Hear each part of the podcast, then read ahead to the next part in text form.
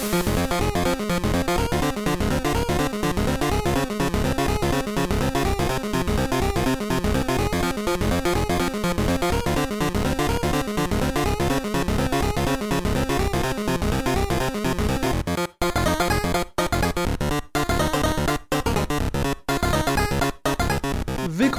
Hooked FM Feedback Ausgabe Nummer 29. Wir beantworten wieder eure Fragen. Willst du etwas äh, den Zuschauern, Zuhörern mitteilen, bevor wir mit der ersten Frage anfangen? Warum heißt das eigentlich Feedback? Werter Robin. Geben wir hier irgendwie am Essen zurück? Ich finde, das ist ein dummer Name. Feedback. Äh, oh Gott. Barry Bubble hat die erste Frage. Benutzt ihr eigentlich die Steam Family Function? Es würde sich ja anbieten bei den über 500 Spielen von Robin. Also wir zwei haben die bisher, glaube ich, einmal benutzt, als ich Batman Arkham Knight gespielt habe. Ja. Und sonst doch nicht nochmal, oder? Nö. Nee. Äh, aber das Ding ist ja auch, also ja, Robin hat 500 noch was Spiele, ich habe halt 400 noch was Spiele. Und 560 diese, wäre mich der 600. diese Masse kommt ja meist auch durch Steam Sales zustande und bei dir sicherlich auch, dass du dir Pakete holst oder so, wo dann Ja. halt mal Wobei das jetzt dabei wirklich, also seit ein, zwei Jahren mache ich das eigentlich gar nicht mehr. Das sind mittlerweile nur noch Keys. Ich mache ich mach jetzt auch seit, also ja doch, seit im Endeffekt so ungefähr zwei Jahren kaufe ich wirklich nur noch wenig bei Steam. Ja, man ist einfach gesetzlich, man hat das, was äh, angeboten Naja, es ist, es ist nicht nur gesetzlich, es ist auch eine andere Herangehensweise. Also im letzten Jahr ist es auch die Tatsache, dass ich nicht mehr so viel Geld habe, was ich ausgeben kann. Mhm. Aber auch, äh, dass äh, ich mir halt einfach genau überlege, okay, es wäre zwar jetzt schön, das irgendwie zu haben, aber nutze ich das dann auch wirklich? Mhm. Und die Antwort ist halt meistens nein. Ja, das mache ich nicht. Deswegen- Das, diese, diesen Gedankengang, der ist für mich nicht relevant. Okay. Äh, aber mit äh, Dani zusammen benutze ich das äh, tatsächlich äh, zu Hause öfter, aber da macht es ja dann auch irgendwie Seid verheiratet? Family Sharing? Family Sharing. So Ihr dürft ich das, das. gar nicht machen, ihr seid gar, nicht, gar keine Familie. Äh, Koshi hat die nächste Frage. Sagt mal, wie organisiert ihr euer ganzes Arbeitsaufkommen? Zettelwirtschaft, Gar nicht. alle, jetzt nimm doch die Fragen nicht vorweg. Zettelwirtschaft, alle Spiele-To-Dos in der Denkfabrik oder plant ihr euren Alltag mit Apps und Kalender durch? Lol. Also das, das, den größten Grad an Organisation, den ich bei mir auf dem Schreibtisch habe, sind kleine Post-its, Mhm. auf denen Termine draufstehen, auf denen Sachen Peinlich. draufstehen Mega peinlich. von, äh, weiß nicht, Leuten, die uns anrufen und äh, irgendwas wollen, wegen meistens anderen Terminen. Mehr nicht. Ich habe meistens einen Stift irgendwo in meiner Nähe liegen. Also vielleicht im besten Mhm. Falle. Äh, nee, wir treffen uns natürlich jeden Morgen hier, machen ein äh, Meeting, wo wir besprechen, ähm, was wir in der Redaktion. Stand-up-Meeting, Stand, ja. Genau, ein Stand-up. Oh. Oh, oh, Die Flashbacks. Ja. Ein alte, Ich habe alten dieses Wort, ich will gerade spontan fangen zu heulen, mir kommen gerade Tränen in den Augen, einfach weil ich dieses Wort höre. Stand-up-Meetings, äh, wo wir dann uns genau besprechen, was wir im Tag so machen und wie unsere Videos und Artikel der letzten Tage funktioniert haben, damit wir eben von da aus evaluieren können, inwiefern ich mir das noch leisten kann, Tommy weiter einzustellen. Äh, und dann besprechen wir, was wir hier noch so machen den Tag über. Ähm, wir gucken, ob wir das okay finden, was der andere macht, ob er nicht vielleicht woanders seine Zeit besser investieren kann, vielleicht eher einen Artikel über den neuen Nacktpatch von Skyrim zu schreiben. Ja. Äh, Wenn das nicht der Fall ist, dann ähm, können wir uns halt an das Video setzen. Ähm, der andere guckt halt, also einiger, also einer macht halt das Video, der andere stoppt die Zeit, dass das okay ist und begründbar ist vor unserer, ähm, vor unserem Finanzmenschen. Patronat. Äh, Genau, der natürlich auch immer dabei sitzt. Äh, und genauso sieht jeder Tag bei uns aus. Ja, so das in ist alles sehr verantwortungsbewusst und euer Geld wird in jeder Sekunde vernünftig analysiert Mhm. und investi reinvestiert in uns. Ich, also dem kann ich nichts mehr Ist hinzufügen. eigentlich Ist sehr korrekt. ausführlich beantwortet. Ja, ja. Marco hat die nächste Frage. Stand-up-Meeting. Ach, Robin regt sich ja gerne mal über die Geschichte von Spielen wie nie auf. Heavy Rain, Final Fantasy 13 oder Mass Effect 3 auf. Gleichzeitig hält sich die Kritik an der Geschichte von Naruto aber in Grenzen, da für mich Narutos Erzählung auf einer Ebene mit Final Fantasy 13 ist und die weiblichen Charaktere auf einem Level mit Madison aus Heavy Rain sind, also für die Geschichte komplett irrelevant, schreibt er in Klammern. Würde mich mal interessieren, wie sein Fazit zu Naruto aussieht, beziehungsweise wie er die Geschichte im Vergleich zu den oben genannten Spielen sieht. Zur Info, ich habe das Manga ungefähr seit 2006 wöchentlich verfolgt und habe somit den kompletten Zerfall von Naruto quasi live miterlebt. Ja, die ist natürlich auch nicht viel besser. Also da ist halt einmal der Nostalgiefaktor, der natürlich wichtig ist. Aber ich gucke Naruto heute auch nicht hauptsächlich, oder ich, Heavy Rain hat nichts und Beyond und so haben, Final Fantasy haben nichts aus ihrer Geschichte zu Final bieten. Fantasy hat hübsche Grafik. Das stimmt, ja. Ja, das könnte man bei, bei Naruto in den Kämpfen zumindest auch bringen. Äh, aber bei Naruto sind es halt auch noch ne, die Kämpfe und das Ganze drumherum, während bei Final Fantasy verbringst du halt einfach so viele Stunden damit, nur Dialoge dir anzuhören und dann nichts. Naja, wobei, also ich glaube, in Final Fantasy würden wir da auch nicht so viel gegen das Spiel haben, das sieht man ja an Lightning Returns, wenn das Spiel besser wäre, mhm. weißt du, also rein ja, aus ja. spielerischer Sicht und das schafft das ja auch nicht. Genau. Aber ich meine, klar, jetzt geht es hier um die Geschichte. Und das, ne, das, ist natürlich auch sehr wichtig, bei Final Fantasy 13 wäre es halt anders, wenn das eine Fort wenn das eine echte Nummer 13 wäre, die eine, die Charaktere äh, und Geschichten benutzt, die ich bereits seit 15 Jahren kenne oder 10 Jahren kenne oder sowas. Und vor allen Dingen die Charaktere von Naruto sind gar nicht mal so scheiße größtenteils. Du, was, du, was, du, du, was du sagst, stimmt bei den, bei den weiblichen Charakteren von Naruto, die sind oftmals problematisch. Ähm, Im Falle von äh, Sakura wird sich aber auch Mühe geben, da ein bisschen mehr draus zu machen. Und an einem gewissen Punkt ist halt einfach das Problem, die Typen sind halt Götter äh, und da ist dann halt scheiße, wenn du mhm. kein Gott bist. So. Mhm. Ähm, aber das, das stimmt, aber trotzdem sind die Charaktere im Großen und Ganzen für mich wesentlich besser und interessanter. Also die, alles, allein der, der, der Story-Arc um, um Itachi und Sasuke ist interessanter als alles, was irgendwie, irgendeines dieser Spiele macht. Also Final Fantasy hat keinen einzigen Charakter oder Plot allein, die vom, vom, vom, vom Setup her für mich die, das, äh, die das Interesse aufbauen können, könnte, dass äh, der Story-Arc um Itachi äh, gemacht mhm. hat. Und der gesamte Story-Arc um Naruto und Sasuke ist halt, wie ich finde, ein sehr guter. Der, also ich war da ja komplett down zwischendurch äh, von diesem Story-Arc, weil der so nirgendwo hingeführt hat, aber wie der dann geendet hat und sowas, äh, das fanden wir beide, glaube ich, ziemlich gut. Ja, ich ähm, war ja ähm, eigentlich auch überrascht davon, dass ich dann Naruto doch noch so unterhaltsam finde, obwohl ja. ich mittendrin einsteige. Äh, aber sehe halt auch gleichzeitig die ganzen Klar. Probleme, die es hat. Das ist ja die Sache. Also wir, wir sagen ja nie, dass Naruto beste Story ever nee. erzählt oder so. Wir haben ja all die Kritik, die du wahrscheinlich auch hast, äh, aber es ist halt eine Abwägung von, wie wichtig ist mir diese Kritik, oder wie sehr versaut mir diese Kritik gerade die, den Spaß am Spiel. Und wenn ein nerviger Charakter da ist, dann nervt er zwar, aber er ist jetzt kein, er ist halt nicht Vanille oder Hope gerade nervig und du hast auch jetzt nie Vanille und Hope und Snow alle auf einer Ebene, die das komplette Spiel dich über begleiten. Also das sind halt ich würde aber auch mal einfach die Behauptung aufstellen, dass Final Fantasy 13 doch noch deutlich schlechter geschrieben ist als Naruto. Naja, das sind eigentlich schon, die gehen ja beide voll auf diese Anime-Schiene, wo alles sehr, sehr, ähm, also ja. kaum subtil ist und ja. große Gesten und sowas. Nur, äh, ja, Final Fantasy macht das halt auf ungleich schlechtere Art und Weise, würde ich ja auch zustimmen. Aber bei sowas wie Heavy Rain ist es ja das Ding, also so ging es mir das zumindest. Das ist nochmal ganz anderer. Genau, das ist, das ist da nochmal was anderes, weil ich meine, Heavy Rain hat kein, keine Vorgänger und sowas, das steht für sich. Und bei Heavy Rain habe ich halt das Spiel sehr genossen und war an keiner Stelle gelangweilt ja. und dann einfach mega vor den Kopf gestoßen, wegen der Art und Weise, wie es geendet hat. Ja. Und wenn man sich dann Heavy Rain ist dann halt noch zusätzlich so ein Spiel, je mehr du dich dann mit der Story im Nachhinein beschäftigst, wird sie selbst außerhalb dieses Twists, den wir ja beide nicht toll finden, auch einfach, also sie hält der Kritik nicht wirklich stand. Ja. Äh, trotzdem, wenn ich jetzt Heavy Rain nochmal spielen würde, hätte ich wahrscheinlich wieder meine Freude dran, weil es wie gesagt nicht langweilig ist. Es ist ja. immer noch unterhaltsam in der Art und Weise, was für eine Art Spiel das ist. Das gleiche würde ich zu Mass Effect 3 sagen. Es ist an und für sich auch kein langweiliges Spiel, aber es macht halt Dinge mit einer Story, die etabliert ist äh, und ändert Sachen. Also die ganze Tonart von Mass Effect 3 finde ich so komisch, andersartig als die von den ersten beiden Spielen, dass mich das einfach sehr gesteuert hat. Ja. Plus dann Wobei die Tatsache, dass das Ende dazu kam. Ich persönlich würde Mass Effect 3 nicht in einer Reihe mit äh, Ich finde, das ist auch nochmal was, was anderes. Das war halt enttäuschend, weil es ein anderer genau. Writer war. Das ist eine Enttäuschung. Und, genau. Ja. Aber es ist jetzt nicht einfach, boah, ist das scheiße. Ich genau. saß nicht davor, genau. boah, beim Ende saß ich davor, boah, ist das scheiße. Ja. Aber bis zum Ende saß ich nicht davor und dachte mir, boah, ist das scheiße.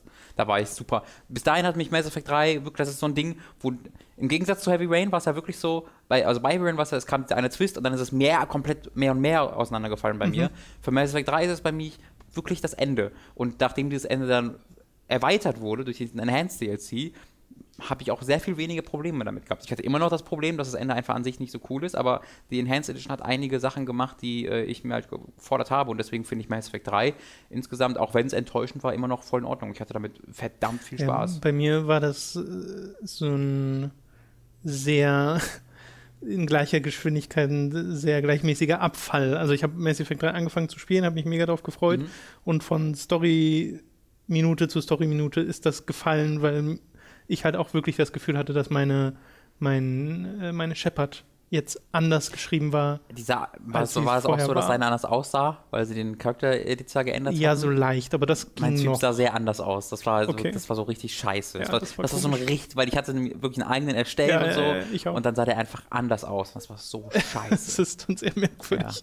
Ja. aber wie gesagt, äh, wie Robin gerade schon sagte, es ist nochmal was anderes mit, mit Mass Effect. also das sind alles äh, jeweils, also sowohl Heavy Rain als auch Final Fantasy, als auch Mass Effect, als auch Naruto, sollte, also die miteinander zu vergleichen und dann zu sagen, dir gefällt ja das, wie kannst du das machen, wenn dir das nicht gefällt? Das ist halt grundsätzlich ein Argument, wo ich nicht so wirklich hinterstehen würde, weil du halt, ne, die können, du kannst immer Sachen kritisieren und trotzdem auch Sachen so gut finden, dass die Kritikpunkte dir nicht so wichtig sind.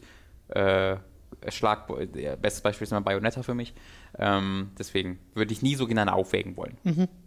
Austria Sherlock schreibt, jetzt ist Harry Potter Zeit. Die Fragen gehen vor allem Ist an so? Robin, Ach so. aber Tom, du kannst natürlich auch antworten, wenn du Kann, willst. kannst du kurz einen, vielleicht einen Jingle für Harry Potter Zeit äh, starten? Ich Äh, muss in die Harry Potter, sonst habe ich nicht das Gefühl, dass wirklich Harry Potter Zeit ist. dü- dü- dü- dü- Fertig. Kennst du die Harry Potter Bücher Fantastische Harry Tierwesen und wo sie zu finden sind? Quidditch im Wandel der Zeiten oder die Märchen von Beadle dem Baden? Wenn ja, was hältst du von denen? Ich persönlich fand sie super. Sie waren schön gestaltet und haben einige interessante Zu Zusatzinformationen geboten, die man noch nicht aus der Romanreihe kannte.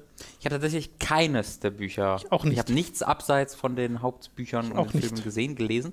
Ähm, aber habe ich noch vor. Also diesen, das Buch werde ich auf keinen Fall lesen, bevor ich den Film gesehen habe, weil ich halt durch die Harry Potter-Erfahrung jetzt so sehr gelernt habe, wie sehr man sich einen Film versauen kann, äh, wenn man das, wenn man das Achso, du meinst, liest. es ist andersrum besser? Auf jeden Fall, weil durch das Buch bekommst du mehr Informationen, was gut ist. Äh, Das, der Film gibt dir weniger Informationen, Okay. was schlecht ist. Das heißt, du kannst zuerst den Film gut finden und dann das Buch bu- gut finden. Wenn du erst das Buch schließt, findest du das Buch gut und dann den Film scheiße.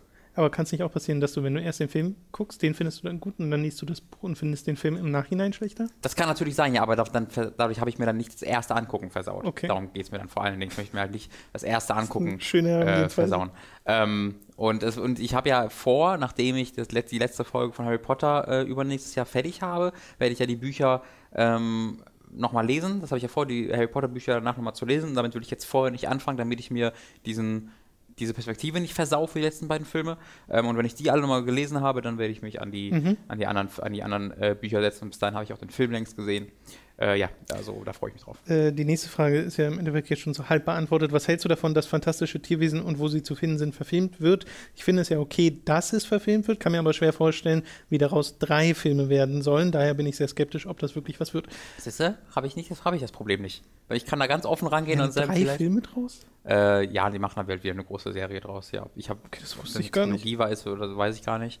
Ähm, aber das Ding, ich, ich, von dem, was ich mitbekommen habe, ist das ja auch eher so ein recht allgemeineres Setting, wo du nicht diesen konkreten einen Bösewicht hast, Mhm. wo du vielleicht ein bisschen allgemeiner einfach äh, einen Abenteuerfilm draus machen kannst oder eine Reihe, die nicht so ganz fest miteinander verbunden sein muss. Aber das weiß ich natürlich nicht, weil ich das Buch nicht gelesen habe. Aber ich freue mich darauf, nochmal in diese Welt hineinzusteigen. Ich freue mich darauf, die Schauspieler zu sehen, weil ich die Schauspieler toll finde. Ich mag das so sehr britisch ist, finde ich so toll. Einfach, ähm, ja, ich freue mich darauf, da nochmal einzusteigen und zu sehen, ob ich da, also wie sehr ich da einsteigen kann, ohne all die nostalgischen Faktoren, die ja fehlen in diesem Teil. Ähm, bin da sehr gespannt drauf. Ohne jetzt ganz aufgeregt zu sein, weil ich mich so freue, ich bin einfach sehr gespannt drauf. Austria Sherlock fragt weiterhin, dieses Jahr soll ja ein Harry Potter Theaterstück erscheinen. Harry Potter and the Cursed Child spielt etliche Jahre nach Harrys Schulzeit und behandelt seine Belastung im Zaubereiministerium sowie die Geschichte seines Sohnes Albus Severus Potter. Ich werde mir das Theaterstück, welches auch als Buch erscheinen soll, so bald wie möglich holen, da ich wirklich gespannt auf diese Geschichte bin. Glaubst du, dass das nur Geldmacherei ist oder es sich bei diesem Projekt wirklich um etwas handelt, das aus literarischem Zweck entsteht? J.K. Rowling braucht kein Geld mehr. Glaube auch nicht. Die, die, kein einziger Gedanke ihres restlichen Lebens wird damit zusammenhängen, dass sie irgendwas macht, weil sie Geld machen muss. Die Frau ist eine der reichsten Personen der Welt. Ja, und Ähm. sie, also äh, wir haben uns gestern, war es gestern oder vorgestern, Mhm. äh, mit äh, dem User The Kai White, der hier zu Besuch war, Mhm. äh, unterhalten. Äh, liebe Grüße an dieser Stelle. Äh, witzigerweise über genau dieses Thema, nämlich ähm, um die Tatsache, wie viel in diesem Harry Potter-Universum tatsächlich auch geschrieben wurde, das nicht in Büchern Mhm. vorkommt. Mhm. Und ich finde, anhand solcher Sachen, eben dass Joanne K. Rowling dieses Universum so ausformuliert hat ohne jetzt alles sofort verarbeiten zu müssen, merkt man einfach, wie sehr sie selbst wahrscheinlich dieses Universum liebt. Es kann natürlich trotzdem sein, dass da in irgendeiner Weise auch mal der Gedanke dabei ist, äh, von wegen, ja, wäre cool, jetzt noch so ein Ding rauszubringen, aber ich glaube schon, dass an erster Stelle die Leidenschaft steht, äh, die für dieses, für Harry Potter Ja. vorhanden ist. Ähm, und ich meine, das, das sind ja Sachen, die jetzt einem, ja, ich, ich weiß nicht, ich finde das immer schwierig, weil diese Harry Potter Bücher, das sind jetzt drei Bü äh, sieben Bücher gewesen, die in einem überschaubaren Zeitrahmen entstanden sind, immer noch natürlich über Jahre hinweg, aber es sind ja auch sieben Stück. Und wenn du dir anschaust, wie Game of Thrones äh, entsteht, Ja. über einen viel, viel größeren Zeitrahmen, ähm, was halt einfach kein, kein Ende findet, wo ich mir aber auch vorstellen kann, wie viel gibt es da, was, ähm, was Martin im Kopf hat, was noch darüber hinaus erzählt werden könnte, wenn die Game of Thrones äh, Serie, die Hauptserie mal vorbei ist. Mhm. Und würden da Leute auch sagen, das ist nur Geldmacherei, Mhm. wenn da alle fünf oder sechs Jahre so ein komisches Buch erscheint. Ja. Das kann ich mir so schwer vorstellen. Ja, das wäre, glaube ich, auch, weil, weil da geben die Leute, glaube ich, eher den Benefit of the Doubt. Bei Harry Potter gibt es immer, glaube ich, noch Leute, die sagen, ja, nee, jetzt ist ja die Harry Potter-Welt und da gibt es halt die zehn Charaktere, die wichtigen und das war's. Ähm, und sind vielleicht nicht so sehr bereit zu glauben, dass J.K. Rowling da ein ganzes Universum gebastelt hat mit Generationen und äh, Stories und sowas. Ähm, während bei Game of Thrones natürlich es immer sehr im Vordergrund ist, ne, die drei Milliarden Nationen und Familien und sowas. Da ist es vielleicht ein bisschen leichter abzunehmen. Klar, da gibt es ja noch eine Bibel, eine eigene, die noch geschrieben. Wahrscheinlich gibt es. Das ist bei Herr der Ringe genauso, ne? Äh, genau, bei Herr der Ringe ist das exakt das Gleiche. Aber ich meine, J.K. Rowling hat damit ja nie aufgehört. Ich gibt hier auch Pottermore, äh, wo sie ja, oder Pottermore, ich weiß nicht genau, wie man es ausspricht. Wahrscheinlich wird es Pottermore eher sein. Äh, die Website, wo ja seit Jahren schon äh, kontinuierlich neue Kurzgeschichten zu entstehen, die halt auch teilweise teilweise oder komplett, ich bin mir nicht sicher, aus J.K. Rowlings Feder stammen. Jetzt gerade hat er die nordamerikanische ähm, Entstehung und Kultur der Zauberer ähm, erklärt, wo es einen riesen Shitstorm gab, weil sie halt äh, Indianer oder äh, American Natives ähm, eben auch Teil dieser, dieser Geschichte sind und dann sagen sie es halt Cultural Appropriation, dass sie halt die Kultur für sich beansprucht, was ich ein bisschen lahm finde. Ähm, aber halt genau, also sie schreibt halt, also ich finde diese, ich finde nicht das, was sie macht, lahm, sondern ich fand die Argumente, die Kritik. da gebracht werden, fand ich ein bisschen äh, unverständlich. Aber äh, ganz davon ab, sie ist halt seit, seit sie den ersten Teil geschrieben hat und schon davor komplett in dieser Welt drin, war da kontinuierlich äh, komplett drin und wird wahrscheinlich jeden Tag neue Ideen dazu bekommen. Äh, also ich bin davon überzeugt, dass das nichts mit Geldbracherei zu tun hat, auch weil du dann kein fucking Theaterstück machen würdest. Wenn du ein Harry Potter Produkt machen willst, mit dem du möglichst viel Geld machst, dann machst du kein Theaterstück. ähm, äh, und ich muss auch noch sagen, ich hoffe, dass halt ein wirkliches Buch draus wird, weil ich gehe mal davon aus, das weißt du, aber falls, falls es noch Leute gibt, die das halt nicht wissen, das Buch, das ja zu dem Theaterstück kommt, ist ja das Skript einfach nur. Es ist ja das Skript in, ein, in Buchform gepackt, aber jetzt, oh, wenn ich sage Buchform, meine ich wirklich nur die physische Form. Da wurde keine, kein Editing dran gemacht, dass es sich wie ein Buch liest, sondern es ist Interior, äh, Interior, Harry guckt Hermine an, Harry sagt Hallo. Äh, also es ist halt kein wirkliches Buch. Und ein Skript lesen, weiß ich nicht, das, da hätte ich, glaube ich, jetzt nicht ganz so viel Freude dran. Ähm, deswegen würde ich mal abwarten, ob da noch ein äh, Buch draus wird oder ob sie sonst noch irgendwas damit machen. Ähm, wie gesagt, ich habe das Schöne ist bei Harry Potter, ich habe das komplette Gefühl, da eine komplette Geschichte gehabt zu haben mit einem Abschluss und ähm, wenn noch mehr kommt, bin ich froh darüber, mehr aus diesem Universum zu erfahren. Aber wenn ich das nicht zu Gesicht bekomme, ist es mir auch recht, weil ich schon so ein komplettes Gefühl einer Geschichte bekommen habe. Ja. Weißt du, das ist ein ganz schöner Platz, an dem diese Serie bei mir so steht, wo eigentlich sehr wenig falsch machen kann. Ja, bei mir ist das ähnlich. Ich habe diese sieben Bücher extrem genossen und die Filme dann halt geschaut, ohne da jetzt äh, in irgendeiner Form enttäuscht oder mega krass begeistert äh, zu sein. Aber dazu ist es teilweise auch einfach schon zu lange her, dass ich die Filme gesehen habe. Und viele davon ja wirklich nur einmal. Ähm, aber bei mir besteht irgendwie auch nicht das Bedürfnis, so wirklich jetzt nochmal einzutauchen Mhm. In die Welt. Ich weiß gar nicht, woran das liegt, weil ich mochte das total gerne damals. Ja. Äh, vielleicht ist das einfach nur stimmungsbedingt. Ja. Zu, zu Weihnachten wieder. Äh, Keksautomat hat die Frage. Äh, an Tom, hast du vor, und ich meine, das hat man schon mal, aber ich kann es ja gerne nochmal beantworten, hast du vor, irgendwann mal deine Reihe vergessene Spiele von Giga fortzuführen? Ähm, in der Form, wie es dort war, wahrscheinlich nicht, aber es gibt ja ähnliche Videos, die wir bei Hooked machen und From Software to Souls geht so ein bisschen in die Richtung, natürlich nicht mit dem, mit dem Hauptziel lustig zu sein, weil das war bei Vergessene Spiele immer noch äh, ein, ein, großer Teil dessen. Und es gibt auch einen Vergessene Spiele-Teil, äh, den wahrscheinlich viele dann auch gar nicht kennen, weil der nur auf giga.de erschienen ist und nie auf YouTube und das war Mega Race. Mhm. Äh, und Mega Race ist eine sehr, sehr komische Live-Action-Rennspiel-Reihe. Ah, ja, äh, falls ihr das noch nicht kennt, guckt euch das mal an, weil das ist, das ist, das ist etwas. Süden IQ fragt, im letzten Co-Optional Podcast von Total Biscuit wurde unter anderem Fire Emblem besprochen. Die gute Nachricht zuerst, das Gameplay soll wohl besser denn je sein, allerdings wurde sich auch stark über die amerikanische Lokalisation beschwert. Die Synchronsprecher machen nur einen durchschnittlichen Job, aber das viel schlimmere Problem liegt wohl darin, dass viele Charaktere quasi umgeschrieben wurden, indem ganze Konversationen entfernt wurden. Viele Charaktere sind wohl noch stärker auf dämliche Stereotypen runtergedummt und machen teilweise keinerlei Sinn mehr. Meine Vorfreude auf Fates wurde jedenfalls etwas gedämpft. Mich würde jetzt mal interessieren, ob euch Beispiele einfallen, wo die Lokalisation eines Spiels äh, dessen Story ruiniert hat. Habe gerade bei japanischen Spielen da nur sehr beschränkte Erfahrungen.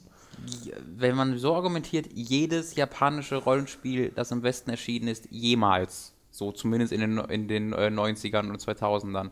Vor äh, allem in den 90ern. Ja, das ist, was, was bei da gerade passiert, das ist, größtenteils, dass eine bestimmte Gruppe von Leuten äh, den Akt der Lokalisierung für sich entdeckt hat und wie die funktioniert.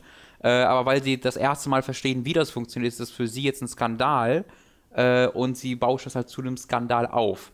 Ähm, ich habe mir da bei Fire Emblem auch ziemlich viel angeguckt. Es gibt da so ein, zwei Sachen, wo ich sage, okay, das ist weird. Ähm, es gab mal einen Fall, wo sie halt, ich glaube, das meinte er mit Konversation entfernt, wo äh, ich glaube, Leute, Leute, du kannst quasi Leute zusammenbringen, dass sie so eine Art Date oder Gespräch, einfach Treffen haben und dann halt in ihrer Beziehung verbessert werden. Und es gibt dann zwei Charaktere, die im Original ein Gespräch führen und äh, in, äh, in, in, in dieser Version machen sie, gibt es einfach nur ganz, ganz oft Punkt, Punkt, Punkt, dann der andere Punkt, Punkt, Punkt, dann der andere Punkt, Punkt, Punkt, dann der andere Punkt, Punkt, Punkt. Das geht irgendwie ein paar Mal so und dann steht da, Beziehung ist besser geworden. Ich glaube, es ist einfach nur ein Witz, weil die, weil beide Charaktere mega äh, äh, groomy und emo sind und so. so. krass und so cool so, sind. Okay. Äh, und ich glaube, daraus haben die einen Witz gemacht. Ähm, wie gesagt, das ist, da, da, das kann ich verstehen, wenn man das nicht gut findet.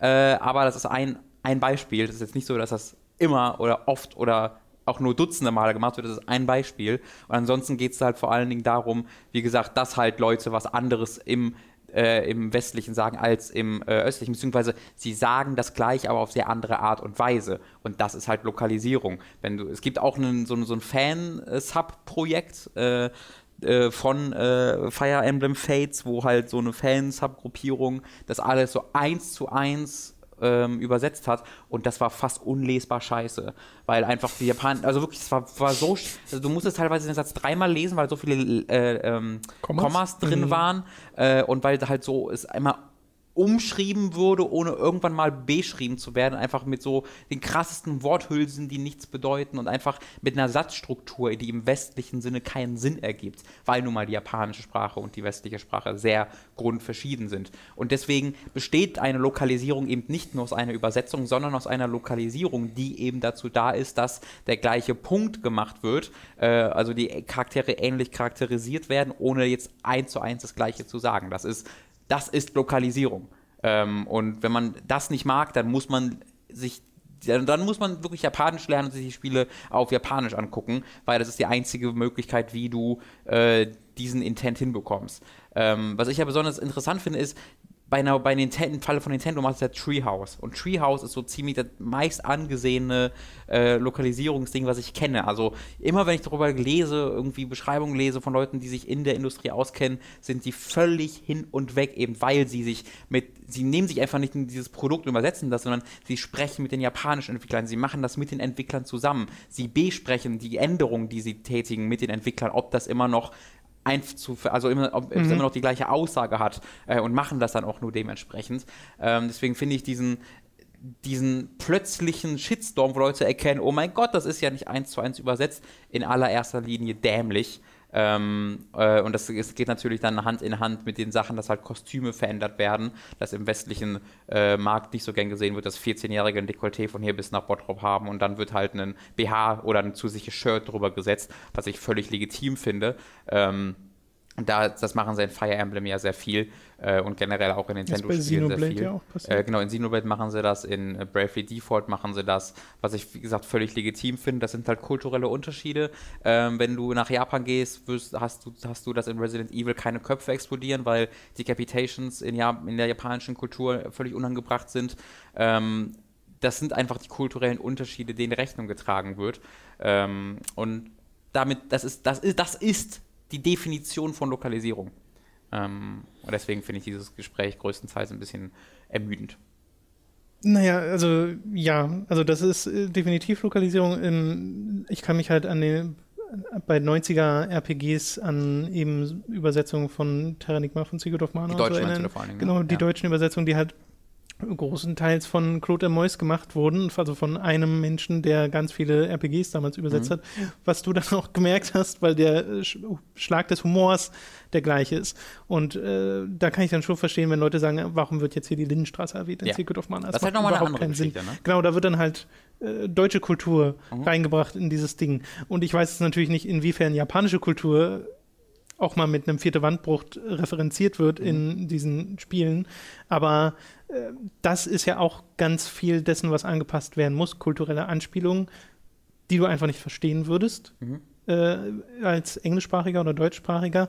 Und das passiert ja auch in Spielen wie Animal Crossing. Animal Crossing, wenn du es direkt übersetzt, ist ein ganz anderes Spiel ja. als das Animal Crossing, das wir hier spielen, weil die ganzen Witze und äh, der äh, die ganze Kultur gar nicht, also wir würden da, wenn wir nicht uns mega auskennen würden mit Japan, äh, ganz viele Fragezeichen über dem Kopf haben. Und das ist ein totaler Standard. Aber ich kann es in Fire Emblem jetzt nicht so wirklich beurteilen, weil ich mich jetzt nicht so viel damit beschäftigt habe. Mhm. Äh, ich habe das auch nur so beiläufig mitgekriegt, dass sich halt Leute darüber aufregen und das ist ja bei Xenoblade dann auch schon ein bisschen passiert. Und im finalen Spiel ist es so. Ich finde bei der Nintendo-Sache noch sehr erwähnenswert, dass es da ja auch unterschiedliche Lokalisierungen für amerikanischen und europäischen Markt gibt. Also das Englische, äh, was wir, was hier, was wir von den Nintendo-Spielen sehen, ist ein komplett anderes, als das, was die in Amerika haben. Ähm, Zelda-Spiele zum Beispiel oder sowas wie jetzt äh, Triforce, wie ist das? Triforce Heroes? Ja, das äh, hatte ziemlich viele Meme-Anspielungen und so im amerikanischen Markt, weil es halt für den amerikanischen Markt gemacht ist, okay. für diese Zielgruppe, was im europäischen viel weniger der Fall ist. Und das geht auch bei, das zieht sich auch durch Animal Crossing, also Animal Crossing halt im amerikanischen, wenn ich das zumindest beim, beim, bei Recherche, wo ich nicht richtig tief eingestiegen bin, aber das habe ich ein paar Mal gelesen, ohne das jetzt definitiv bestätigen zu können. Aber was ich da immer wieder gelesen habe, ist, dass im amerikanischen noch viel mehr auf Wortspiele äh, äh, ausgelegt wird und auf diesen, diese Art Humor, während das im, im europäischen ein bisschen mehr, also es ist auch sehr lustig, aber ein bisschen mehr straightforward trotzdem geht. Also ich habe ja Animal Crossing jetzt auf Englisch gespielt mhm. und das muss ja ist ja dann das PAL-Englisch mhm. sozusagen. UK halt. Äh, und genau. Ja, das ist voll mit Wortspielen. Also okay. wenn ja, man da noch mehr, da mehr reinmacht, dann wäre es, äh, ich weiß nicht. Nee, also vielleicht ist es bei Animal Crossing halt nicht der Fall, aber ich weiß halt so bei so sowas wie Zelda-Spielen, ähm, ja. da gibt es halt verschiedene Übersetzungen im, äh, für UK und für die USA. Äh, das ist halt, da macht das, das macht dann Nintendo nochmal bes besonders äh, ausführlich, weil sie halt sagen, wir wir haben nicht nur die westliche und die östliche Kultur, sondern wir haben die amerikanische Kultur, wir haben die europäische Kultur. Mhm. Dort suchen die Spieler nach anderen Dingen und sie, vor allen Dingen sucht der Markt nach anderen Dingen. Äh, und wir können die Spiele besser verkaufen, wenn wir sie auf diesen Markt ausgerichtet halt lokalisieren. Mhm. Ähm, wie gesagt, das ist, das ist Lokalisierung. Wenn ihr eins zu eins Kopien wollt, ähm, dann guckt euch diesen Fansub mal an, der ein absolutes Desaster ist. Äh, das wollt ihr nicht, glaubt mir. Ja, Japanisch können wäre, wäre mega hilfreich. Ich würde auch gerne Japanisch können. Was machst du da? Habe ich was runtergeschmissen? Ich glaube, du hast die Sachen gerade nach hinten geschoben. Achso, sorry. Äh, ja. Tobo hat die nächste Frage. Yes. Äh, und zwar zu ItemGet. Wann entscheidet ihr, dass es genug Content gibt, um ein Item-Get zu veröffentlichen? Die Aufnahmen sind ja sowieso oft von verschiedenen Tagen und es muss ja irgendwann mal einen Punkt geben, an dem ihr sagt, so jetzt sind es so und so viele Paketen, Minuten, sonst was genug, um das Video zu veröffentlichen. Anknüpfend daran, wie kommt es, dass die Länge der Item-Gets mit der Zeit so gestiegen ist? Am Anfang gab es 10 Minuten Folgen mit zwei Paketen und einer Videolänge von mehr als 30 Minuten war eher die Ausnahme. Ich frage deshalb nach, weil mir die kurzen Folgen irgendwie besser gefielen und ich mich frage, warum das geändert wurde. Bei Item Gets ist ja das Besondere, dass es auf Inhalten der Community basiert, weshalb mir im Gegensatz zu allen anderen Formaten die Regelmäßigkeit da irgendwie wichtiger ist. Wenn ich euch etwas schicke, tue ich das entweder, um euch eine Freude zu machen oder um allen anderen eine Freude zu machen. beim ersten hat er übrigens in Klammern Ofen geschrieben, beim zweiten in Klammern Messer. Mhm. In beiden Fällen kommt das Feedback aber erst durch das Video, weshalb man natürlich ein bisschen gehypt ist. Man hofft ja schließlich auch, dass alles heil angekommen ist. Würde die neue Folge Item Get nun jeden ersten Samstag im Monat kommen, wüsste ich, dass mein Paket, falls es bis zum Mittwoch davor oder so ankommt, in dieser Folge gezeigt wird und ansonsten eben in der nächsten. Wenn es denn in einem Monat nur ein Paket gibt, ist das Video eben zehn Minuten lang und wenn es fünf Pakete sind, geht es eben entsprechend länger. Im Moment ist es aber so, dass ich kurz nach dem letzten Item-Get ein Paket losgeschickt habe und ich keine Ahnung habe, wann ich eure Reaktion dazu sehe. Ein zweites ist unterwegs und ich kann nur hoffen, dass es ankommt, bevor die nächste Folge läuft, da ich ansonsten ja wieder auf unbestimmte Zeit warten muss und hoffen, dass andere Community-Mitglieder ebenfalls Pakete schicken, damit wieder eine Folge zusammenkommt. Wie Tore und Muffin seit, seit zwei Monaten im Teamspeak zusammensitzen. Haben Sie das Video veröffentlicht? Nein, ah, jetzt, nein, ah, jetzt, nein, ah, jetzt. Äh, es gibt im nächsten Item Get äh, Pakete von Turbo und Muffin. Nee, das machen wir zu einer eigenen Folge. Das kommt ein paar Wochen später. jetzt, wo, jetzt, wo Turbo gesagt hat, es soll eine eigene also, 10-Minuten-Folge werden, machen wir daraus eine eigene 10-Minuten-Folge, äh, die halt erst nach der nächsten Folge erscheint. Ich habe, als ich die Frage gerade reingenommen habe, mal drüber nachgedacht und im Endeffekt ist das total zufällig entstanden. Ich glaube, wir beide wollen jetzt nicht unbedingt einen Kanal haben, in dem irgendwie alle zwei Wochen Item-Gets nee, erscheinen von zehn Minuten oder sowas.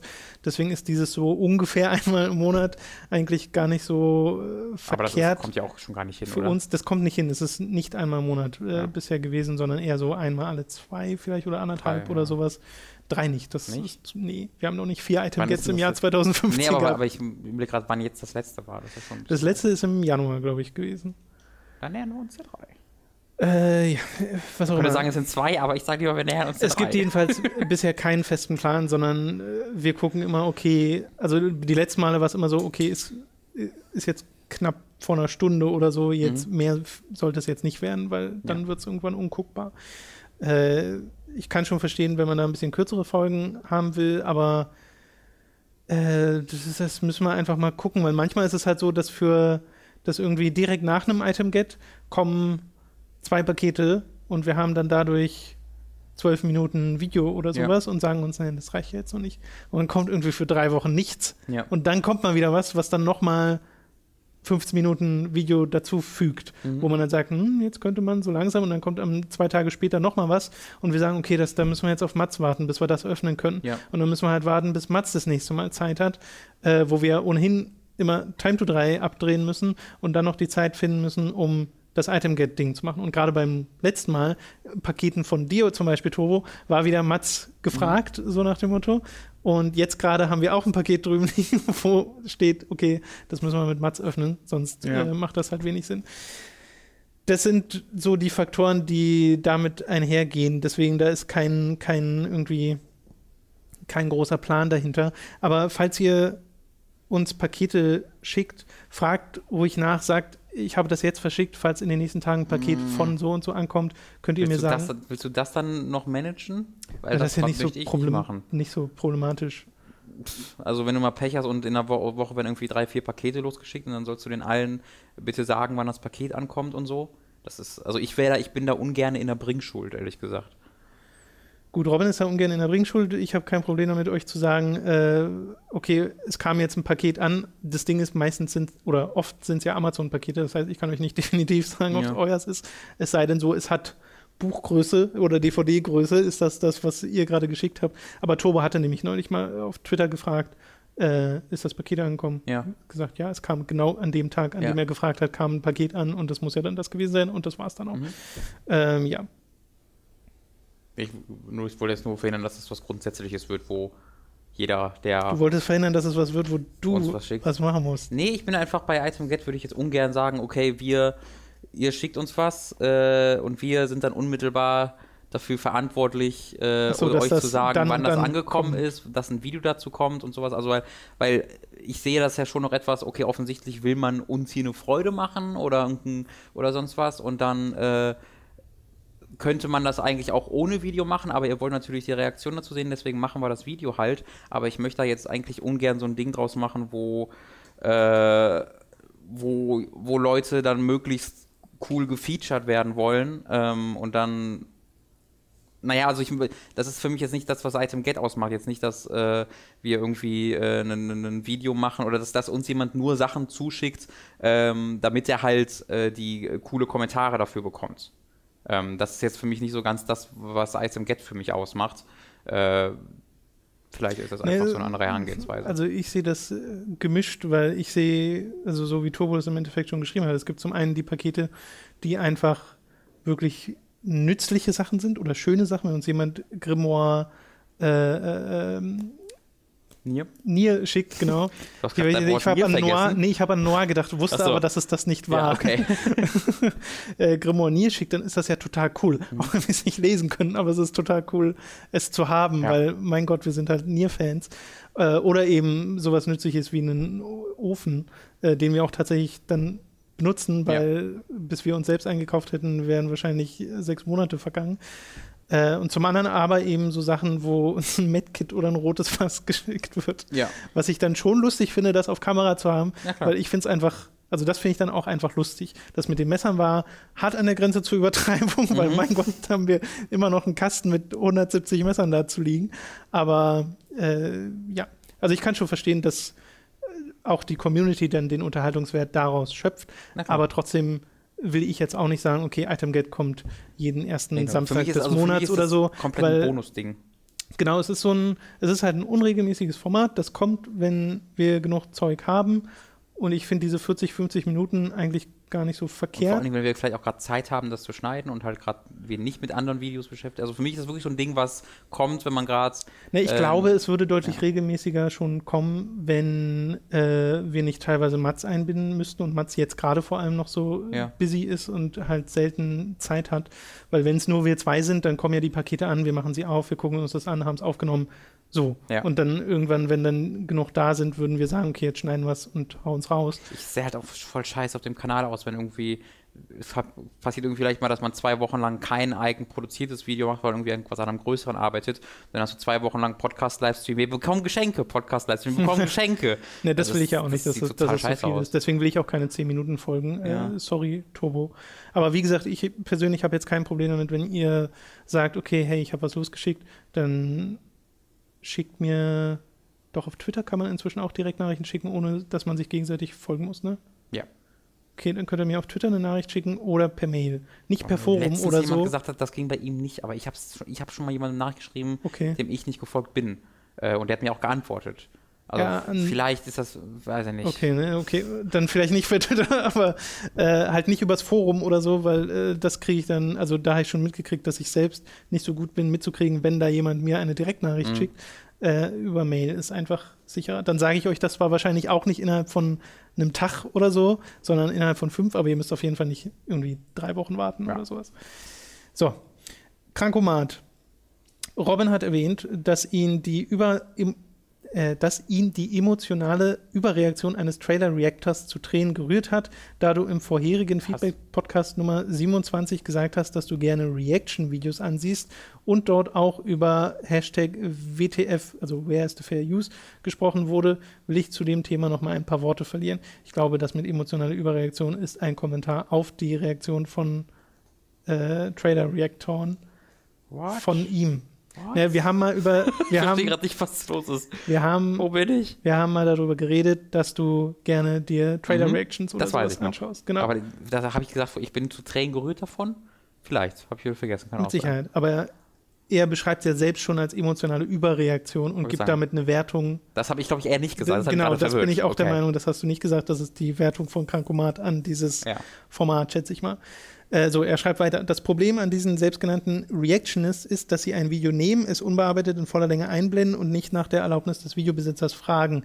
Kanäle wie Tyrone Magnus behaupten zwar, dass die Videobesitzer dadurch kostenlose Werbung erhalten, aber Tatsache ist, dass es für die Zuschauer keinen Grund gibt, das Originalvideo anzusehen, wenn sie es im Reaction-Video bereits in voller Länge gesehen haben. Sie nehmen den Videoschöpfern die Viewer weg und stehlen ihnen damit Werbeeinnahmen. Die meisten Reaction-Videos sind im Übrigen nicht von Fair Use gesichert. Da sie die Bedeutung des Ursprungsvideos nicht grundlegend ändern und oft aus nonverbalen Kommunikation und ein paar Wortfetzen vor und nach dem Ansehen bestehen. Im, Gegensatz, dazu stehen die Fine Brothers, mal abgesehen von ihrem React World, da sie Videoschöpfer zum Erlaub um Erlaubnis fragen und nur Teile des Videos zeigen. Damit haben Zuschauer den Anreiz, das Originalvideo noch einmal anzusehen. Erstmal Zustimmung zu allem. Ähm, ich, wenn ich von Reaktionsvideos spreche, mache ich damit, äh, ich sage in erster Linie, ich meine wahrscheinlich ausschließlich, wenn ich überlege, fällt mir nichts groß anderes ein, Trailer. Halt Film-Trailer, mhm. äh, wo ich mir gerne Reaktionen zu angucke. Ähm, und oder halt Let's Plays, weil die sind ja auch im Grunde nichts anderes als Reaktionsvideos äh, zu größten Teilen.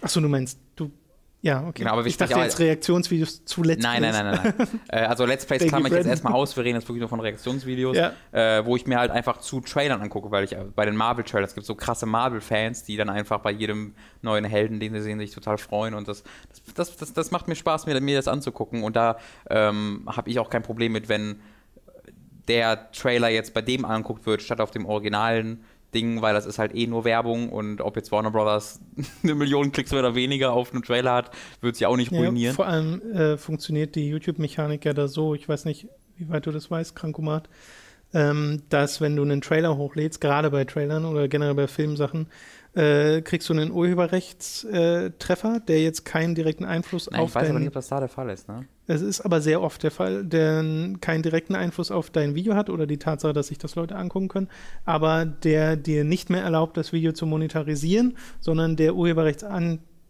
äh, monetarisiert es dann. Das heißt, ganz oft bei diesen Reaction-Videos wird es, schätze ich mal, der Fall sein, dass die Werbung, die du siehst, dem Warner oder sonst irgendwem zugutekommt, eben dem, den, den, den Trailer gehört. Weiß ich, also weiß ich halt nicht, weil das halt ist ja nur ein Ausschnitt und du hörst den Ton nie komplett, deswegen weiß ich nicht, ob da die Algorithmen zuschlagen. Äh, also du müsstest ein Video sehr stark verzerren, damit der Algorithmus nicht. Auch wenn es ein Ausschnitt ist? Ja. Krass, okay. Gerade wenn du, wenn du einen kleinen Ausschnitt machst, wenn du es spiegelst. Mhm. Äh, okay. Äh, die Erfahrung habe ich mit Final Fantasy 13 bei Time to 3 gemacht, weil dieses Aha. Finale von Final Fantasy 13 bei Time to 3 hat den Kanal fast mal. Aber da war es ja, immer das, da ja immer das komplette Bild. Ne? Ich, ich rede ja konkret bei dem. Ich habe ja da auch so mal kurz ein bisschen mehr reingezoomt oder ein bisschen mehr rausgezoomt. Okay. Ich habe ja verschiedene Sachen probiert, weil ich nicht begreifen konnte, wieso, wieso wird da einfach nur Final Fantasy Footage äh, geclaimed. Und es war ja immer visueller Inhalt. War da auch mal anderes, anderer Content zum, zusätzlich zum Final Fantasy Content drin? Weil das ist ja bei den Reactions-Videos, da passiert ja vier, vier Fünftel des Bildes sind ja Reactor und das andere Fünftel ist dann äh, Reaktionsvideo und das oder das Video, auf das reagiert wird. Ach so, nee. Aber ähm, wie gesagt, diese, diese Algorithmen, die da drin sind, erkennen das auch, okay. wenn es nur ein kleiner okay. Teil ist. Okay, äh, okay, also dann, dann ist das sowieso noch äh, kein Problem mehr. Das gilt natürlich dann nicht für kleinere ähm, Filme, weil die sehr wahrscheinlich keine Strike-Mechanik mhm. drin haben.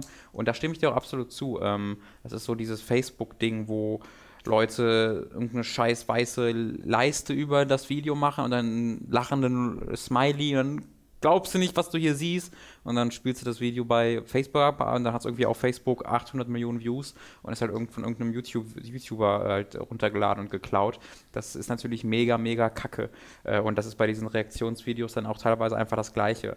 Ähm, wenn es, es, ich habe so ein Ding gesehen, wo jemand, so ein, so ein, so ein Weinmagier, der hat Weins gemacht, wo er also so, Twitter. Weins, okay. Ja, Twitter-Wein, V-I-N-E. Äh, und da hat er halt Magietricks, so lustige mit Computerbearbeitung auch gemacht. Das war super cool. Und dann gibt es halt etliche Compilations, die auf YouTube, die dann auf Facebook hochgeladen werden von anderen Leuten. Und auf diese Compilations wird dann von den Reactern reagiert. Und da bekommt natürlich der Originaltyp gar nichts mehr von mit, ähm, was natürlich scheiße ist. Und da geht es ja auch gar nicht mal um Geld, sondern geht es einfach darum, Anerkennung. um Anerkennung ja. und dass ihm äh, das eben zugesprochen wird. Und da stimme ich absolut zu, das ist scheiße. Deswegen das gucke ich auch nicht so viel. Ähm, es gibt da noch Alternativen. Ähm, das ist halt bei manchen Leuten, die halt nicht einfach nur ihre Reaktion zeigen, sondern nachsprechen, nachträglich auch noch 10 Minuten so über das Video sprechen, ein Review machen von so Trailern und sowas, das finde ich auch immer ganz gut. Aber ja, wenn du dir einfach nur so ein Video nimmst, das vielleicht nicht von einem großen Creator ist, sondern einem riesigen Creator ist, äh, und das dann komplett äh, zeigst in einem relativ großen Fenster, das ist, das ist billig. Ähm, ich würde nicht komplett unterschreiben, dass es einfach nur View-Klau ist, weil da, da, kommt man dann recht schnell zum Let's Play-Argument, äh, dass eben erst dadurch die Aufmerksamkeit auf dieses Video entsteht. Und vielleicht von den Millionen Leuten, die das auf dem React-Channel gucken, klicken dann 50.000 oder 10.000 auf den Link in der Beschreibung und kommen dann darauf. Das sind dann 10.000 Leute, die sonst nicht darauf gekommen wären. Und die restlichen 990.000 würden auch nicht darauf kommen ist ein Argument, das man machen kann. Äh, da gibt es, glaube ich, auch einfach keine, also ich glaube, da kannst du so oder so argumentieren, das ist deine Ansichtssache. Mhm. Ich bin dann auch eher auf der Seite, dass ich sage, ähm, mach das Video, weiß ich nicht, mach den Ton weg vom Video oder mach einen Ausschnitt von dem Video, äh, ermutige irgendwie deine Zuschauer, dass sie wirklich auf, die, auf den Quelllink klicken. Jetzt bei dem Star Wars-Ding war das zum Beispiel, es gibt ja diesen hervorragenden deutschen Fanfilm zu, äh, zu Darth Maul, hast du den gesehen? Noch nicht, ja. Oh, den müssen wir zusammen mal gucken weil der ist so, so geil. Ähm, und das geht halt total ab und äh, da gibt es halt schon zahlreiche Reactor, die da irgendwie eine Million Klicks mit ihren Reaktionen oder 500.000 Klicks oder so gemacht haben. Das finde ich halt scheiße, ne, weil da steckt halt total viel Arbeit hinter und Geld auch hinter. Äh, wobei ich auch nicht weiß, vielleicht haben die ein Erlaubnis gegeben, dass alle das machen können. Keine mhm. Ahnung. Äh, ist jedenfalls eine kompliziertere Sache. Grundsätzlich würde ich dir aber bei, bei den Sachen zustimmen. Wie gesagt, in meinem Fall äh, gucke ich vor allen Dingen mir Trailer-Reaktionen an. Da sehe ich gar kein da, Problem da, drin. Da, genau, da sehe ich auch kein ja. Problem drin. Okay, äh, ich kann da nicht groß viel zu sagen, weil ich stecke da, glaube ich, nicht genug ja. drin. Ich gucke kaum Trailer-Reactions oder sowas. Bei mir ist tatsächlich mittlerweile so, also wenn ich, wenn ich irgendwie einen Captain America 2 Trailer, 3 äh, Trailer gesehen habe letztens, ähm, gucke ich mir direkt danach auch eine Stunde lang bei Reaktion dir, an. Bei dir andersrum, ne? weil er ja sagt, äh, du hast dann keinen Grund mehr, das Video zu gucken. Hm. Bei dir ist es ja so, du willst ja erst das Video, immer das Video zuerst. unbeeinflusst ja. gucken und dann die Reaktion dazu sehen. Ja. Ähm, das mit den, also wo mich andere Reaktionen dann faszinieren, ist eher sowas wie Spiele-Announcements oder sowas, also gerade so um E3 oder Gamescom mhm. rum. Shuri 92.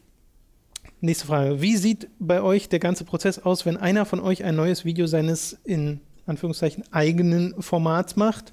Nehmen wir als Beispiel ein Robin Versus. Setzt ihr euch dafür manchmal zusammen und diskutiert erstmal über das Thema und wie man es am besten angehen soll? Hilft Im morgendlichen Stand-Up-Meeting, ja. Hilft in diesem Fall dann Tom beim Schreiben des Textes oder beim Besorgen von Videomaterial oder sogar beim Schneiden selbst und macht das immer oder macht das immer jeder für sich alleine? Und wer ist dann für die anderen Videos mit euch beiden der Hauptverantwortliche, was Nachbereitung und Schnitt angeht, Podcast, Livestreams, Item-Gets und so weiter. Äh, er schreibt dann noch etwas, das ist dann wieder was anderes. Also erstmal die Frage. Ich glaube, jeder der Leute, die gerade diese Frage stellen, haben sich mehr Gedanken über unsere Organisation schon gemacht als wir. naja, also gerade sowas wie Robin vs. oder From Software to Souls äh, steht im allermeisten Fall im Alleingang. Und ja. zwar äh, komplett. Also was Schnitt und schreiben und filmen und dann hilft der eine halt mal beim Kameraaufbau oder sowas. Ja, manchmal passiert es halt auch, dass ich beim Schneiden irgendwie sage, ey Tom, äh, genau. ich will gerade das hier machen, meinst du, das klappt oder so? Ja, oder halt äh, Farbkorrektur oder sowas. Aber das, das sind, das sind dann so dann Kleinigkeiten von zwei, was hast du gerade gesagt? Dann ignoriere ich das, was Tom sagt. So. das sind dann halt so zwei Minuten Aufwand, die ich dann da drin habe in, ja. in, einem Robin Versus oder sowas. Aber äh, nee, es ist mehr, weil ich mache die Thumbnails. Das ist richtig, ja. Äh, das, also die, diese eigenen Formate oder auch Reviews oder sowas entstehen meistens, entstehen meistens im Alleingang. Äh, Podcast macht meistens ich, Livestreams äh, wechselt, Item Gets wechselt. Ja.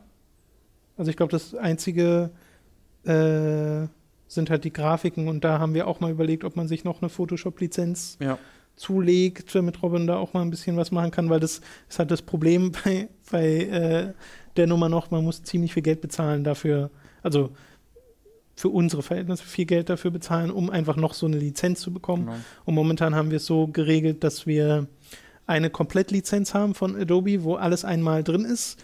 Äh, da sind dann auch so Sachen drin wie Audition, womit wir gerade diesen Podcast hier aufnehmen oder halt mein Premiere und mein Photoshop und für Robin dann nochmal eine einzelne Premiere-Lizenz. Wenn wir die jetzt erweitern wollen würden, könnten wir nochmal 25 Euro im Monat für eine einzelne Photoshop-Lizenz holen. Mhm. Oder wir steigern auch das auf die 65 Euro oder sowas, um noch eine komplette Lizenz zu kriegen. Aber dann bezahlt man schon 40 Euro mehr im Monat. Also ja, es ist, es ist ziemlich teuer, was Adobe da verlangt. Aber das passiert, wenn man so ein Quasi-Monopol hat auf diese ganzen äh, Bearbeitungs- Software-Dinger. Ja, was wir noch machen ist, ähm, in 90% der Fälle gucken wir unser Video halt gegenseitig an. Also wenn Ja. du fertig, fertig geschnitten hast oder ich was fertig geschnitten habe, äh, gucken wir einmal gegen. Das geht also natürlich außer vor jetzt bei Podcast oder Livestream. Ja, natürlich nicht. nur, genau. nur so bei eigenen Formaten. Genau, da geht es dann halt vor allen Dingen darum, dass halt sowas wie Schnittfehler oder irgendwie Knacken in der Audio-Footage oder so entdeckt wird Ja. vorher. Weil wenn du das selbst äh, einen Tag lang oder eine Woche lang schneidest, dann äh, bemerkst du diese Fehler einfach irgendwann nicht mehr. Ähm, und äh, dann geht es natürlich um solche Verbesserungen, aber da sagen wir halt auch manchmal, ey, da kann man vielleicht den Gag noch reinmachen, da kann man das vielleicht noch reinmachen. Äh, meistens ist das dafür zu spät, weil da schon die ganze Arbeit drin gesteckt ist, aber ab und zu. Ja, oder zum Beispiel, also ein schönes Beispiel dafür ist äh, meine letzte Folge From Software to So oder inzwischen vorletzte Ah, richtig, Folge ja. für viele von euch äh, war Enchanted Arms und mir ist nicht aufgefallen, dass der Sprecher von dem Makoto was, glaube ich, ähm, äh, Liam äh, O'Brien. wie heißt er? Liam O'Brien, genau, ist also der Sprecher von Asuras Wrath und Grimoire äh, Mhm. weiß. Äh, dir aber schon. Und ich dachte so, was? und das musste ich dann halt noch einbauen in das Video. Also das wäre dann zum Beispiel nicht drin gewesen. Also insofern trägt das schon dazu bei. Genau, finde ich auch gut, dass es halt, das sind halt diese kleinen Sachen, wo man dann nochmal verfeinern kann, aber ähm, ich finde es ist halt sehr wertvoll, dass wir, äh, weil wir halt unterschiedlicher Meinung zu unterschiedlichen Themen haben, unterschiedliche Interessen, unterschiedliche Foki, Fokusse, ähm, ähm, hast du halt dann zwei unterschiedliche Ansichten teilweise wirklich mal. Ja. Ähm, und das dann zu verbessern mit, ja, nee, wir müssen da beide immer hinterstehen und das wäre halt, fände ich halt ein bisschen schade. Ist jetzt selten so, dass wir wirklich gegenteilige Meinungen zu irgendwas haben, aber äh, die Herangehensweise ändert sich, ja, ist ja auch unterschiedlich teilweise. Deswegen. Naja, das, der, dieses Jahresrückblicksding ist ja bezeichnend Genau. dafür, ne? weil da hätten wir jetzt auch sagen können, okay, wir machen ein Video draus, Mhm. Was dann lauter Kompromisse wären. Ja. Weil wir hätten, ihr habt ja gesehen, wir haben eine komplett unterschiedliche äh, Liste im Endeffekt Mhm. gehabt und selbst die Art der Liste ist ja was anderes. Jetzt kommt Post. Äh, eine Liste hatte Ori, die andere nicht. Ähm, könnt ihr selbst entscheiden, welche die richtige war. Es klingelt gerade, kurze Pause. Falls uns ein David oder David ein Paket geschickt hat, ist es gerade angekommen. Ich möchte das nicht bestätigen an diesem, in diesem Moment. Ich möchte keine Bringschuld haben.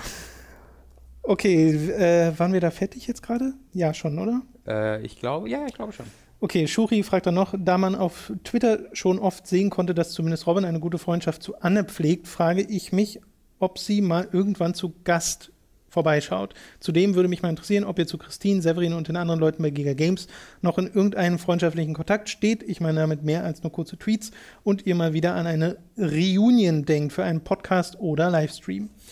So, erstmal Anne. Ja, verstehe ich mich super mit. Äh, die ist ja leider in Hamburg für ihren Job. Ähm, deswegen, sie macht ja PlayStation Insight mit, der, mit ihrer Produktionsfirma. Ähm, deswegen ist das halt schwierig machbar. Und wenn sie halt in Berlin ist, ist das halt meistens für ein Event. Ich habe sie letztens hier bei Far Cry Primal bei uns um die Ecke gesehen, wo sie dann halt äh, für die Zeit des Events hier ist und dann halt äh, sich meistens wieder direkt verzieht. Ähm, deswegen ist das halt leider nur schwierig machbar. Aber da, äh, also es, es scheitert da definitiv nicht am Willen. Ähm, Problem ist dann halt auch noch, dass sie ja eben beruflich sich, äh, äh, arbeitet sie halt für Sony mit ihrer Produktionsfirma äh, und darf, soweit ich weiß, auch gar nicht öffentlich halt in so, in so Maßen über irgendwas, was nicht mit Sony zu tun hat oder PlayStation zu tun hat, äh, großartig urteilen. Ähm, deswegen wäre das leider nur schwierig möglich bei unserem Podcast. Äh, aber ist, wie gesagt, bin ich wunderbar befreundet, wo ich auf der Rocket Beans Weihnachtsfeier war, habe ich auch bei ihr übernachtet. Das ist alles super gut. Okay. Ja, und bei äh, den Giga Games Leuten ist es außerhalb von Twitter in den letzten Monaten recht wenig gewesen. Ich bin mit Christine schon ewig am Schreien, dass man mal wieder einen Kaffee trinken gehen sollte. War Kaffee. Äh, ja, also, Trinkst du auch keinen Kaffee? Du bist voll am Lügen. ja. Lügen, Tom. Lügen. Was denn in den letzten Wochen? Ja, weiß ich nicht, weil- Warum, warum würden wir hier so oft sagen? Wenn du so unfassbar korrupt und lüg lügnerisch agierst, Wow. kann ich ja nur Fragen stellen. Lügen, Tom. Ausrufezeichen. Nächstes Mal bei Division werde ich wahrscheinlich auch einen Kopf geschossen von ihm. Ja, auch da. Auch da, Tom. Muss ich jetzt ja nicht wieder erzählen, ne? Was du da Äh, gemacht hast. Also ja, bei Giga, der Wille ist durchaus vorhanden. Ich finde vor allem jetzt in den letzten äh, Tagen schön, dass auf dem Giga YouTube-Channel endlich mal wieder was passiert und da ein paar Kam hochqualitative heute gerade Videos noch ein neues erscheinen. Video. Das war auch sehr gut. Ja. Von Christine über noch Äh, eins über Division. Genau. Und das ähm, freut mich und da kann man bestimmt in Zukunft mal irgendwas machen, aber sowas zu planen ist zeitlich einfach äh, schwierig. Unknown One hat die nächste Frage. Ich bin ein großer Serienfan und vor allem haben es mir Serien im Horror- und Thriller-Bereich angetan. Daher wollte ich gerne wissen, ob ihr die Serien Bates Motel, Hannibal und American Horror Story kennt.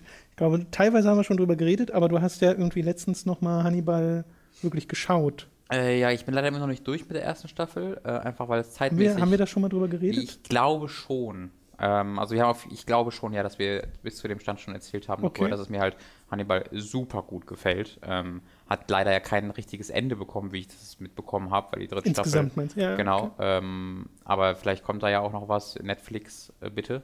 Ähm, aber ich, wie gesagt, die ersten Folgen oder die sieben, acht Folgen, die ich gesehen habe der ersten Staffel, waren absolut sensationell hervorragend, unglaublich deprimierend, weil da kein einziger Witz drin ist und kein einziger Lichtblick, sondern es, geht, es ist einfach nur menschliche Abgründe, furchtbare Menschen, Menschen, denen die gut sind, aber die unglaublich traurig, deprimiert und fertig mit der Welt sind. Also danach musst du wirklich so durchatmen und, oh mein Gott, das ist alles gerade scheiße. Ähm, Okay. Eine, die du nicht aufgezählt hast, eine ziemlich äh, krasse Horrorserie, ist noch äh, Fuller House. Kann ich dir empfehlen. mehr gegruselt habe ich mich noch nie. Äh, ja, schönes Beispiel. Bates Motel habe ich äh, ehrlich gesagt nicht gesehen. Da schreibt er ich auch nur, nicht. äh, kann ich nur empfehlen. Die Serie erzählt eine modernisierte Vorgeschichte zu Hitchcocks Psycho. Und American Horror Story, da habe ich mal die erste Staffel von gesehen, habe ich auch, glaube ich, schon mal drüber geredet. Äh, das hat mir Spaß gemacht, aber ist nicht sonderlich viel davon hängen geblieben. Hat aber ein paar wirklich tolle Schauspieler. Ja, da bin ich auch, da, das werde ich auf jeden Fall irgendwann mal noch nachholen, da habe ich großes Interesse dran. Und er schreibt auch, er ist ganz großer Fan von Mats Mikkelsen. ja, Verständlich. Sehr verständlich. Bösewicht im nächsten Marvel-Film. Ich freue mich so. Goddammit, jetzt habe ich hier, ich habe so ein paar Sachen äh, bei, dem, bei diesem ausgedruckten Zetteln, Mhm. wo einfach Wörter fehlen, weil sie wahrscheinlich in einer anderen Schriftfarbe waren, weil das Links waren oder sowas. Mhm. Ja, dann, das lustige Äh, Wortratespiel. Let's hier, go. Naja, hier fehlt der Name von demjenigen, der die Frage so. gestellt hat. Thomas fragt. Mist, steht das hier nochmal irgendwo?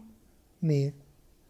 Ähm, dann, warte, ich lese mal einfach mal die Frage vor und wir Wie hast du klären, den Aufsatz, den du da jetzt vorliest, klären wenn ich, dann später- wir klären dann später, ob das, äh, ne? Also jemand fragt, wie erklärt ihr euch die Kluft, die es zwischen Abozahlen und Views gibt? Musste wegen Epic Name Bros aktueller Channel-Situation daran denken. Äh, in Klammern danke nochmal an Tom für die Empfehlung seines From the Dark Playthroughs auf Twitter. Habe mich deswegen getraut, die Dark Souls-Spiele anzufangen und sie voller Begeisterung bis zum Verrecken gespielt, im wahrsten Sinne des Wortes. Nicht schlecht, das freut mich. Äh, zur Erklärung. ENB macht zurzeit kein bzw. kaum Souls-Content, da er auf Dark Souls 3 wartet. Er bekommt im Schnitt für das, was er gerade für Videos macht, 10.000 bis 50.000 Views. Abonnenten hat er insgesamt 350.000 so ungefähr. Habe mich dann gewundert, was wohl die allgemeinen Aufrufzahlen für seinen Hauptcontent, also Souls-Videos sind. Die pendeln irgendwo um die 50.000 oder 100.000 herum, je nach Art des Videos und zu Beginn einer Videoreihe natürlich deutlich mehr als am Ende. Dass ein Let's Play, welches lange läuft, Viewer verliert, ist mir durchaus klar. Aber ich verstehe die riesige Lücke von mehr als 200.000 Leuten, die ihn abonniert haben, seine Videos aber nicht schauen, nicht so ganz. Einiges davon, einige davon sind bestimmt tote Abos, aber doch nicht mehr als 200.000 Leute, oder?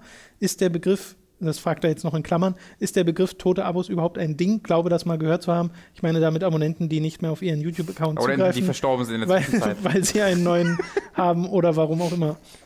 Das Problem tritt aber ja nicht nur bei ihm auf. Euer Time to 3 Channel hat ca. 15.000 Abonnenten. Die höchsten View-Zahlen mit wenigen Ausnahmen liegen aber bei 4.000 bis 5.000 Leuten. Wenn man sich große Channel wie Gronk oder PewDiePie anschaut, dann wird das Ganze noch viel extremer. Natürlich interessiert nicht jeden Abonnenten jedes Video und somit ließe sich zum Beispiel bei euch einiges erklären, da ihr sehr viel unterschiedlichen Content produziert.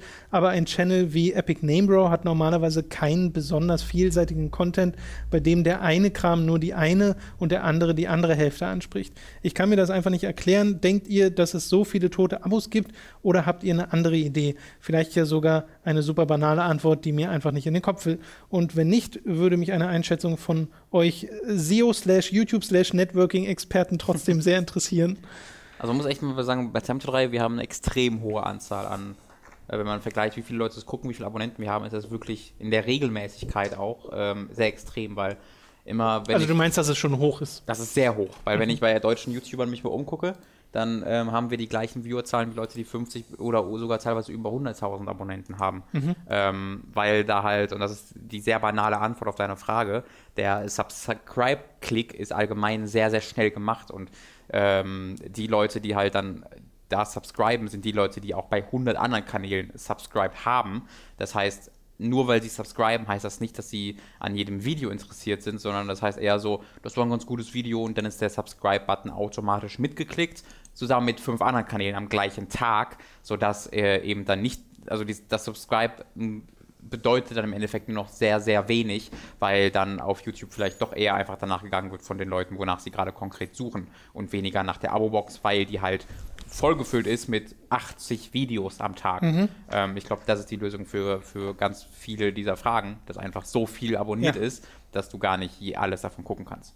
Larso Pilami hat übrigens die Frage gestellt. Ich habe nochmal nachgeschaut. War Der Lars. Äh, Verzeihung, Lars. Nennen wir ihn jetzt Lars? Okay. Mhm. Du kann, ich, Herr, Herr äh, Opi, Opilami. Herr Pilami. Ja, Finde ich auch nicht schlecht. Okay, Herr Pilami. Äh, Opilami. Herr Opilami. Laso Pilami. Achso, Laso Pilami, ja, stimmt das äh, bei Giga Games hatten wir ja das Problem auch so ein bisschen. Ne? Wir hatten irgendwie 240.000 Abos oder sowas am Ende und die Sachen wurden zwischen irgendwie 15 und 50.000 Mal geschaut. Da hattest du aber das Ding, dass es ja sieben verschiedene Videoformate gab mhm. oder so, oder sechs Videoformate. Wir haben ja da wirklich wöchentlich extrem viel rausgehauen.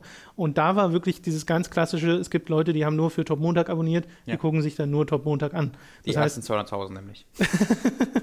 das war eins der beliebtesten Formate. Ja.